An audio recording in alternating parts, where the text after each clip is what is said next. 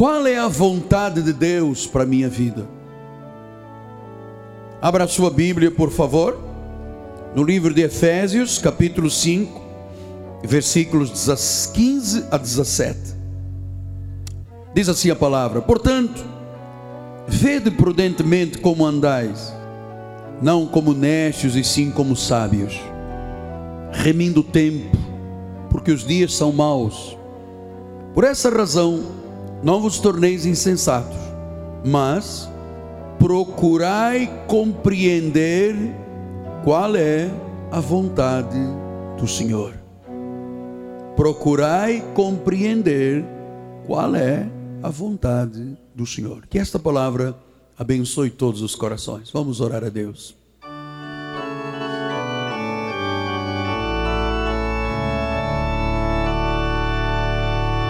Senhor Jesus, Todo-Poderoso que Tu és, único e soberano Deus, a quem nós damos honras, louvores e glórias, diante de quem nós nos inclinamos, nos curvamos, por causa da tua soberania, por causa do teu poder e da incapacidade da nossa carne, a nossa suficiência vem de Deus.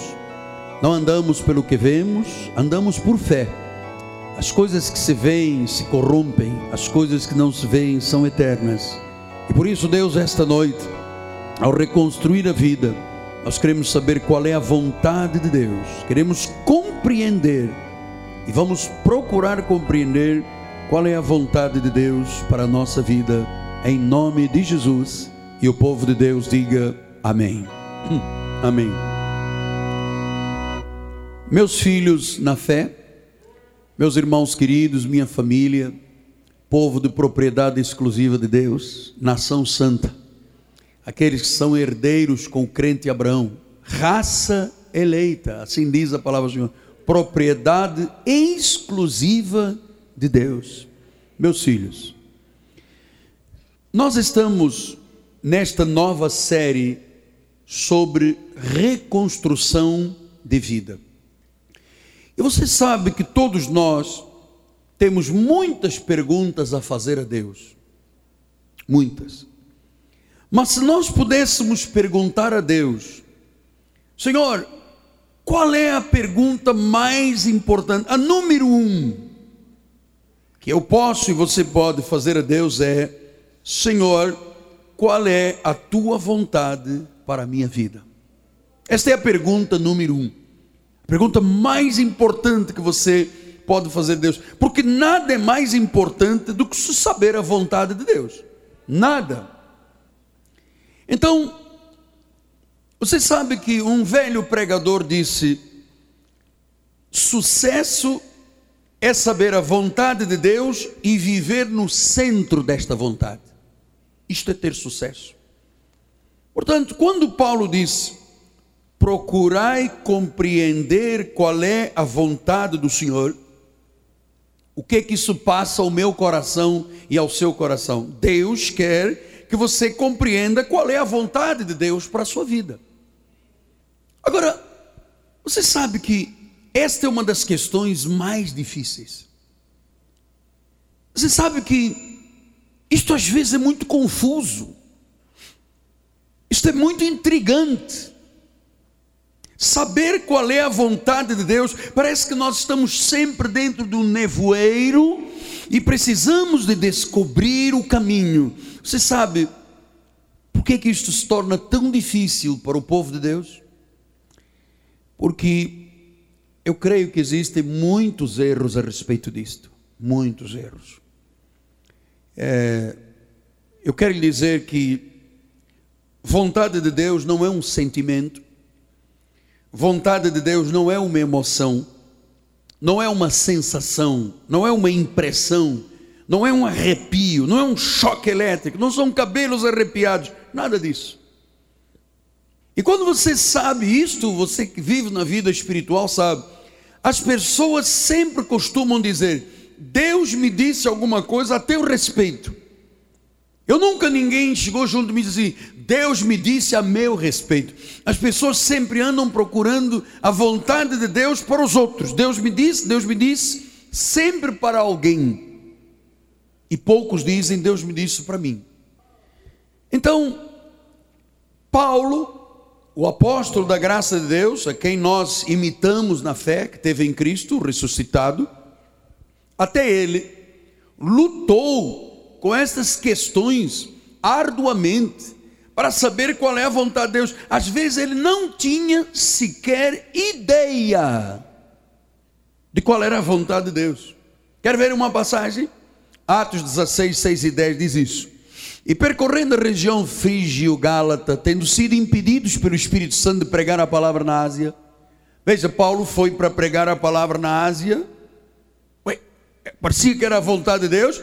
Ele não ia lá para é, um pagode, para uma festa do, do sertanejo. Ele disse que ele ia pregar a palavra na Ásia, mas o Espírito disse: Não, não vais.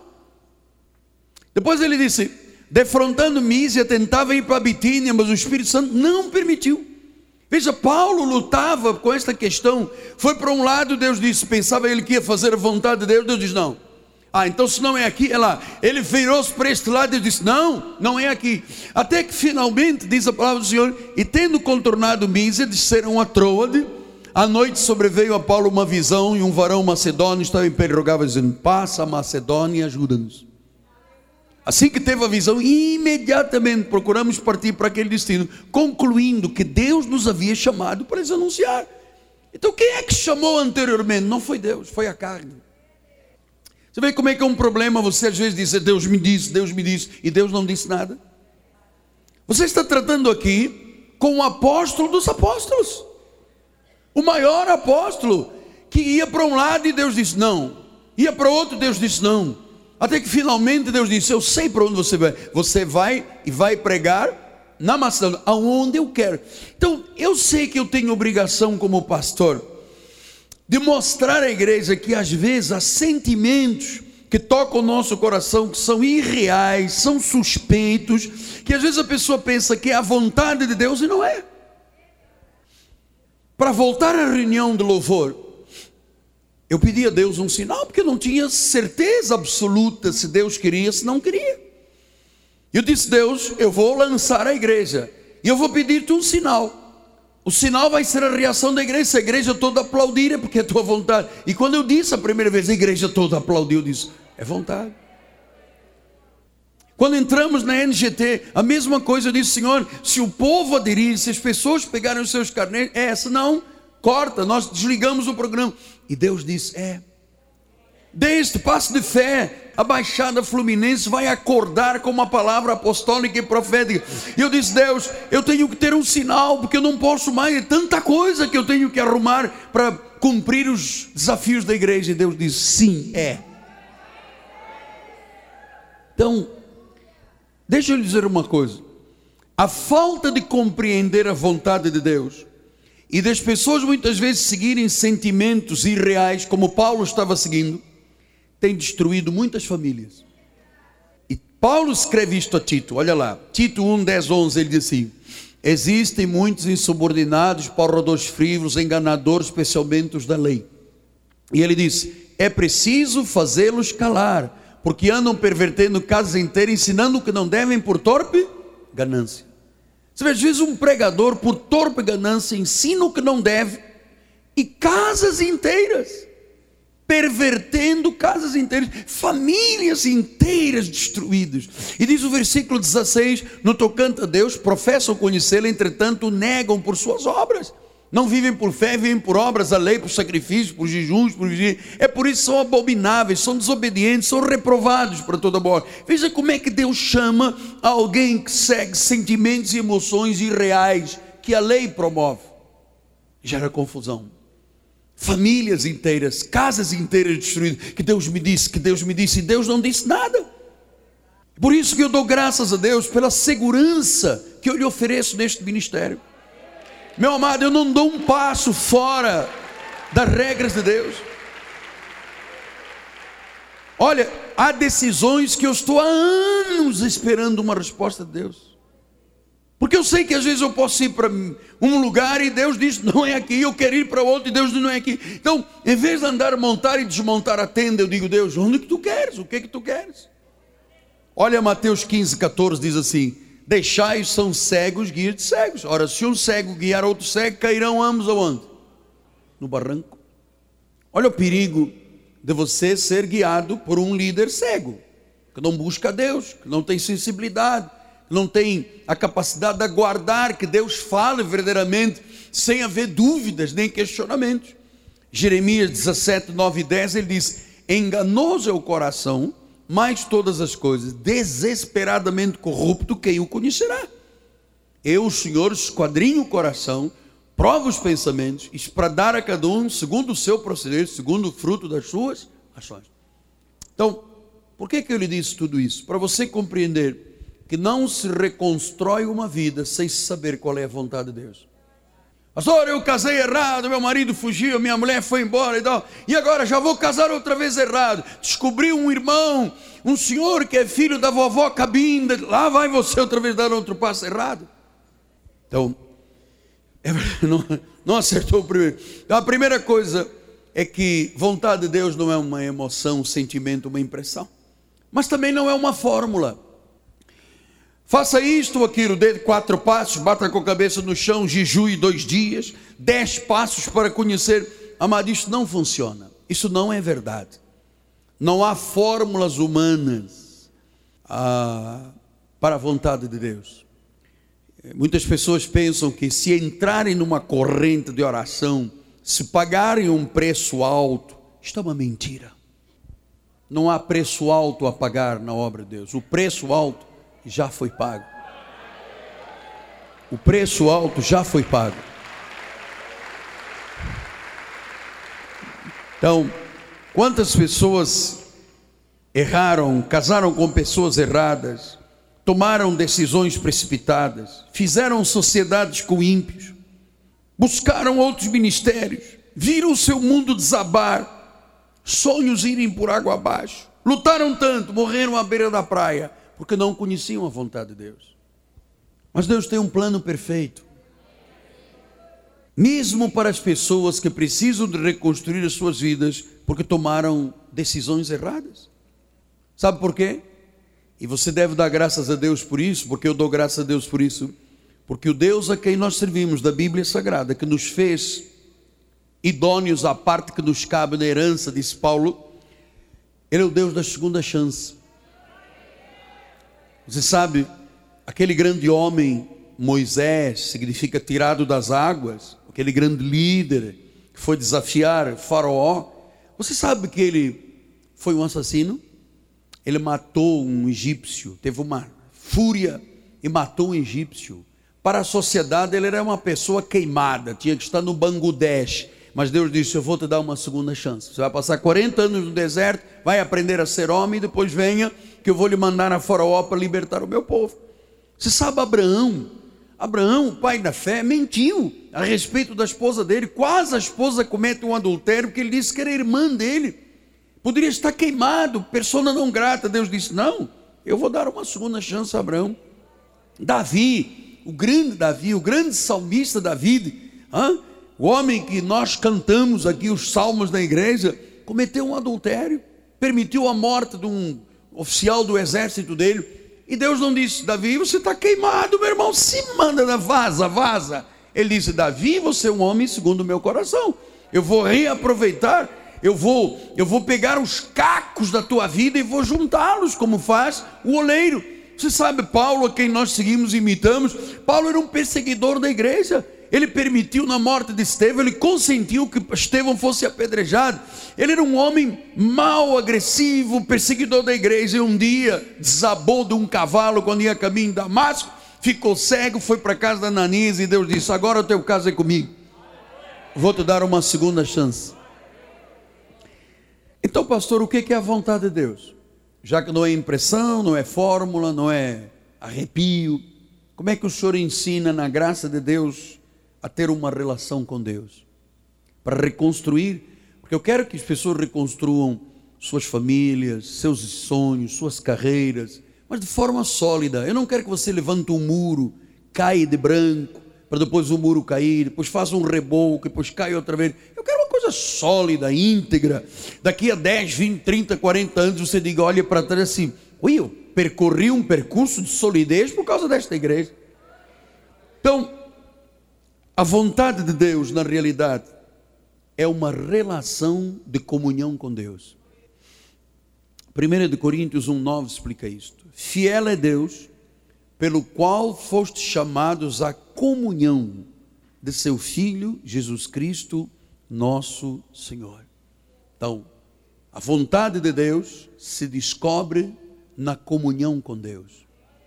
Então, esta comunhão, e é nesta comunhão que se encontra a vontade de Deus.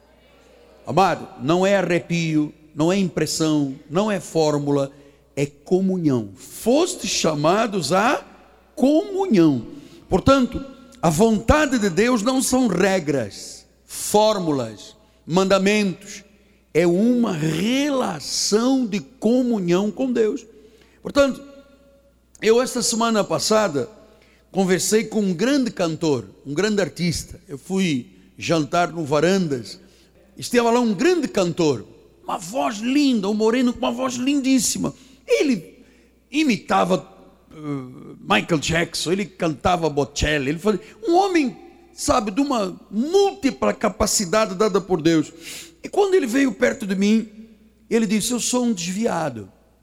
Eu era de uma igreja, mas eu não aguentava mais. E ele usou umas expressões interessantes. Ele disse: Eu não aguentava mais ser algemado, ser agrilhoado, levar duas palas como burro, ser aprisionado por causa da igreja. Eu resolvi seguir a minha vida. Então, viver a vontade de Deus é um estilo, é uma relação não é uma agenda que eu estou ali cinco minutos, é uma, é uma relação, é uma atitude de relação com Deus, porque eu fui, você foi, nós fomos chamados à comunhão. Romanos 12, 1 e 2 começa por explicar onde é que isso tudo começa. Olha lá. Rogo-vos, pois, irmãos, pelas misericórdias de Deus, que apresenteis o vosso corpo como sacrifício vivo, santo e agradável, que é o vosso culto. Então, a primeira forma de você mostrar que tem uma relação com Deus é quando você vem e apresenta o seu culto a Deus na igreja.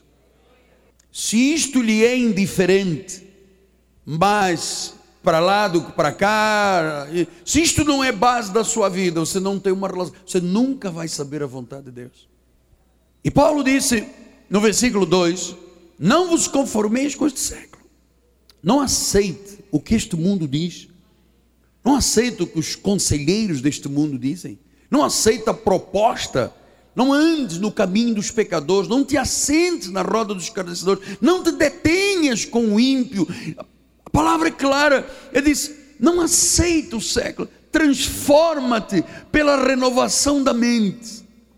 Então eu começo a experimentar a comunhão com Deus quando a minha mente deixa de funcionar como a mente do mundo e passa a funcionar como a mente de Cristo. A mente de Cristo tem mentira? Então não posso ter. A mente de Cristo tem iras, discórdias, é, ciúmes, contendas, feitiçaria? Tem? Então não posso ter. Apresenta o teu corpo. Experimenta qual é a boa, agradável e perfeita vontade de Deus. Quando eu comecei a experimentar a boa, perfeita e agradável vontade de Deus, quando eu comecei a ter uma relação íntima com Deus, a saber a importância de um culto. Amado, o culto não é apenas para você vir, bater palmas, dar a tua oferta e ir embora. Aqui é uma escola, aqui é uma faculdade, aqui é um hospital.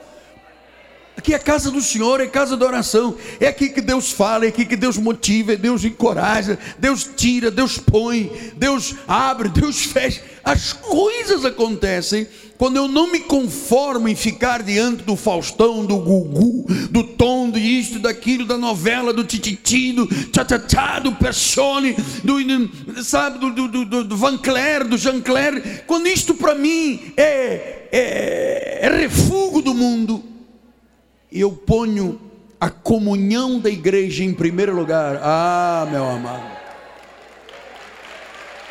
Aí você sabe qual é a vontade de Deus.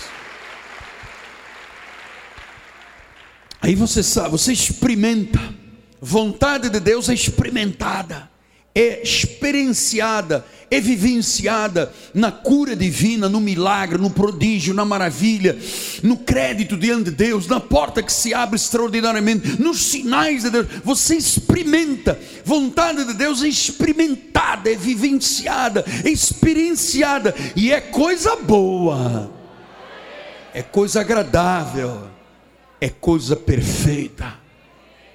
Nunca a vontade de Deus é imperfeita, é má, é horrível, uma coisa horrível. Não.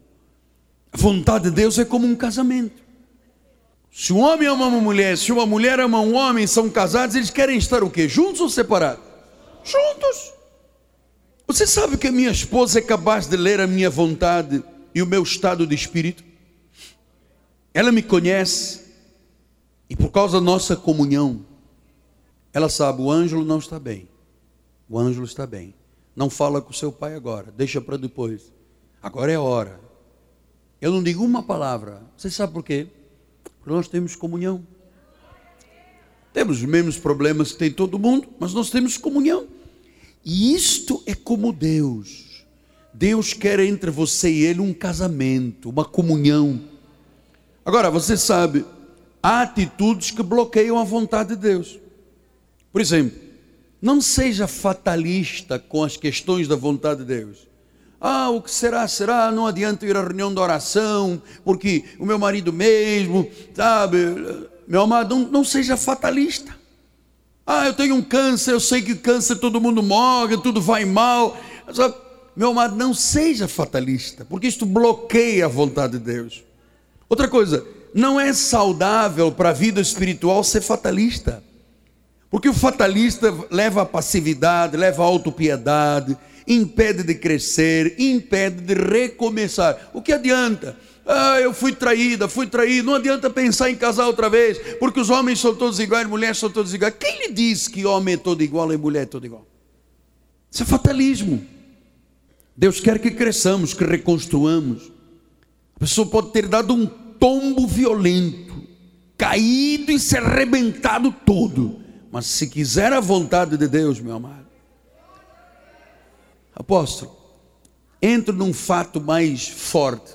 Como é que eu começo a degustar, a vivenciar, a dissecar essa vontade? João 7,17 assim: Se alguém quiser fazer a vontade dele, conhecerá a respeito da doutrina, se ela é de Deus ou se eu falo por mim mesmo. Então, como é que eu entro na vontade de Deus? Quando eu conheço as doutrinas da graça de Deus. A minha segurança da salvação, a minha predestinação, a minha eleição, fui libertado do império das trevas, mudou o sacerdócio, mudou a lei. Quando você começa a vivenciar um pacto melhor, superior, das tuas iniquidades não me, não me recordo mais, a nova, a velha está prestes a desaparecer. Você, quando você começa a viver a graça de Deus, você descobre logo como é que se tem relação com Deus e qual é a vontade de Deus. Agora, os mistérios que estiveram ocultos, a palavra predestinada de sabedoria que eu te ensino, te leva facilmente a entender qual é a vontade de Deus. Terceiro lugar, não tenha medo da vontade de Deus. Porque eu sei que ela é boa, ela é perfeita e ela é agradável. Por isso é que na oração do Pai Nosso, Pai nosso, seja feita a tua vontade. E eu sei que quando se trata da vontade de Deus, muita gente tem medo. Porque o medo que as pessoas têm da vontade de Deus é que a vontade de Deus sempre implica em mudanças, especialmente no estilo de vida. Se eu bebo, eu não posso beber mais. Ah, apóstolo, não diga isso. Apóstolo, eu recebi um licor que veio de Bento Gonçalves. Uma loucura. Apóstolo, eu provei um pouco, já bebi umas oito garrafas. Ah, ah mas uma o senhor está dizendo que eu tenho que mudar. Tem que mudar. Pastor, eu, eu cheguei à igreja, eu fumava cinco carteiras de cigarro, eu só fumo. Você tem que mudar. Apóstolo, eu antes menti, agora só minto um pouquinho. Só no nome de Jesus, nome do Pai, Filho e do Espírito Santo. Somos. Você. Não. Na minha empresa, apóstolo, sabe, quando chega, eu passo uma nota, tiro o carbono e depois passo por cima, depois passo de lado. Amado, ninguém tem sucesso na vida com desonestidade. Mas eu tenho dois pesos e duas medidas, eu tenho uma máquina que quando soma, soma mais. Meu, mas quebra essa máquina, meu. Eu tenho um posto de gasolina, quando eu ponho um litro, não sai um litro, só sai meio litro. Ah! Você pensa que vai a algum lugar neste tipo de vida? E depois assim, eu não sei onde é que Deus estava. Vieram os polícia do BOP, me agarraram e me levaram, só porque eu punha em cada um litro de gasolina, eu punha meio litro. E você estava esperando o quê? É. Então, o medo da vontade de Deus é que tem que mudar a vida. Agora ouça, Deus tem o melhor para a nossa vida. Jeremias 29, 11 diz: Eu é que sei, cara, que pensamentos eu tenho, que planos eu tenho a vosso respeito. Sabe quais são os meus pensamentos? De vos levar à miséria e à pobreza perdedores e fanáticos. Esses são os pensamentos de Deus. Diz que são de paz e não de mal, para vos dar o fim que você deseja. Então, a vontade de Deus é a expressão do amor de Deus. Tudo que Deus fez por mim, por ti, é expressão do amor dele, não da ira dele, do amor dele. Então, Romanos 8, 1 diz: Agora, pois, já nenhuma condenação há para os que estão em Cristo Jesus. Nenhuma condenação.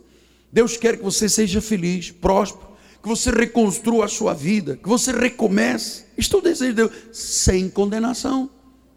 Quarto lugar, não te frustres sobre a vontade de Deus, porque algumas pessoas acham muito confuso, muito complicado, muito frustrante e fazer a vontade de Deus. Apóstolo, Quer dizer que agora, segunda oração, terça escola bíblica, quarta com o apóstolo, sexta agora já tem louvor, sábado tem juventude, domingo de manhã, agora o senhor, o senhor já quer domingo à tarde, o senhor entrou na NGT, agora já vem com um papelinho dizendo vamos para a baixada. O que que o senhor quer, apóstolo? Eu quero que você viva a vontade de Deus. É o que eu quero, que você viva a vontade de Deus. Não é confuso, ela é boa, ela é perfeita, ela é agradável. Em Romanos 8, 28, o Senhor sabemos todas as coisas cooperam para o bem, diga para o bem, diga para o bem, diga alto, os irmãos lá de trás, diga para o bem, diga mais alto, para o bem. Daqueles que amam a Deus, quem ama a Deus é pro teu bem, é pro teu bem. Aqueles são chamados segundo o seu propósito. Então, hoje, Deus vai fazer muitas pessoas recomeçarem as suas vidas mesmo depois de erros, de decisões erradas, de incidentes, de botar a vida fora do controle, mesmo ferido, quebrado, frustrado, você pode recomeçar, você pode reconstruir. Amado, a vida já é cheia de problemas e dificuldades. E Deus usa tudo isto para reconstruir vidas. Mas como, apóstolo? Com fé. Hebreus 11, 6 diz: De fato, sem fé é impossível reconstruir a vida, amado. É impossível agradar a Deus. A vontade de Deus é boa. 1 Timóteo 2, 3, 4 diz: Isto é bom, aceitável diante de Deus, nosso Salvador, o qual deseja que todos os homens cheguem ao pleno conhecimento, salvem e cheguem ao pleno conhecimento da verdade. Então, conhecimento da verdade não é religião, é relação. Relação. Segunda de Pedro 3,18 diz: Crescei, antes de tudo, crescei na graça e no conhecimento de Deus. Portanto, a vontade de Deus está na palavra. É aqui que encontramos no novo pacto. Hebreus 8, 6, 7 diz: Com efeito obteve Jesus o ministério, tanto mais excelente quanto ele é mediador de superior aliança, instituída em base em superiores promessas. Versículo 7: Porque se aquela primeira lei tivesse sido sem defeito, de maneira alguma teria sido buscado lugar para a segunda. Versículo 12: Pois para com as suas iniquidades eu usarei de misericórdia, e dos seus pecados jamais me lembrarei. Salmo 119, 105 diz: Lâmpada para os meus pés é a tua palavra, e é luz para os meus caminhos. Eu sei que muita gente que Deus trouxe a esse ministério tem vivido frustrado quanto à vontade de Deus, porque andaram buscando soluções em caminhos errados. Então, ou em alguém errado, ou pessoas que prometeram e não cumpriram. isto te destruiu, isto te arrasou, gerou frustração, medo, desencorajamento. Não seja mais seduzido por mentiras. Então, apóstolo, o que, é que o Senhor me diz esta noite? Joel 2,25 diz: Restituir-vos-ei os anos que foram consumidos pelo gafanhoto. Esta noite, Deus diz isso. Versículo 26 comereis abundantemente, vos fartareis, louvareis o nome do Senhor vosso Deus. Se houvesse, se houve maravilhosamente convosco, o meu povo jamais será envergonhado. Versículo: Sabereis que eu estou no meio da igreja, que eu sou o Senhor vosso Deus, não há outro, não é Maomé, não é Aparecida, não é Buda, sou eu, e o meu povo que acredita em mim, que vai ter restituição, jamais será envergonhado. Portanto, hoje, na reconstrução de vida, há uma segunda chance aos que precisam de reconstrução, de recomeçar, de recomeçar nos planos de Deus, porque, amado, tudo de Deus é melhor e superior. Então, Deus tem o melhor para a tua vida. Deus tem planos positivos, não negativos. Mesmo se a pessoa passou por decisões erradas e pobres, Deus pode começar tudo de novo. Nunca mais serás o mesmo. Joel 2:21 diz: Não temas, ó terra regozija-te, alegra-te, porque o Senhor faz grandes coisas. Deus, esta noite, neste apagar das luzes, vai fazer ainda aqui diante do altar grandes coisas Senhor, opera agora. A palavra já foi semeada, que começa a germinar. Senhor, em nome de Jesus. Aquela pessoa que ninguém sabia de nada, era tudo oculto, estava escondido no coração entre a pessoa e Deus. Mas tu, esta noite, chamas este coração para que rasgue, não as roupas, mas rasgue o seu coração diante de ti, Senhor, para que tu consertes, para que tu mudes, para que tu faças planos novos, para que tu reconstruas, Senhor. Estamos aqui exatamente para isso termos uma nova atitude de vida, vermos Deus fazer grandes coisas, em nome de Jesus. Os bispos aqui na frente e aqueles que precisarem de um toque de concordância, venham aqui em nome de Jesus.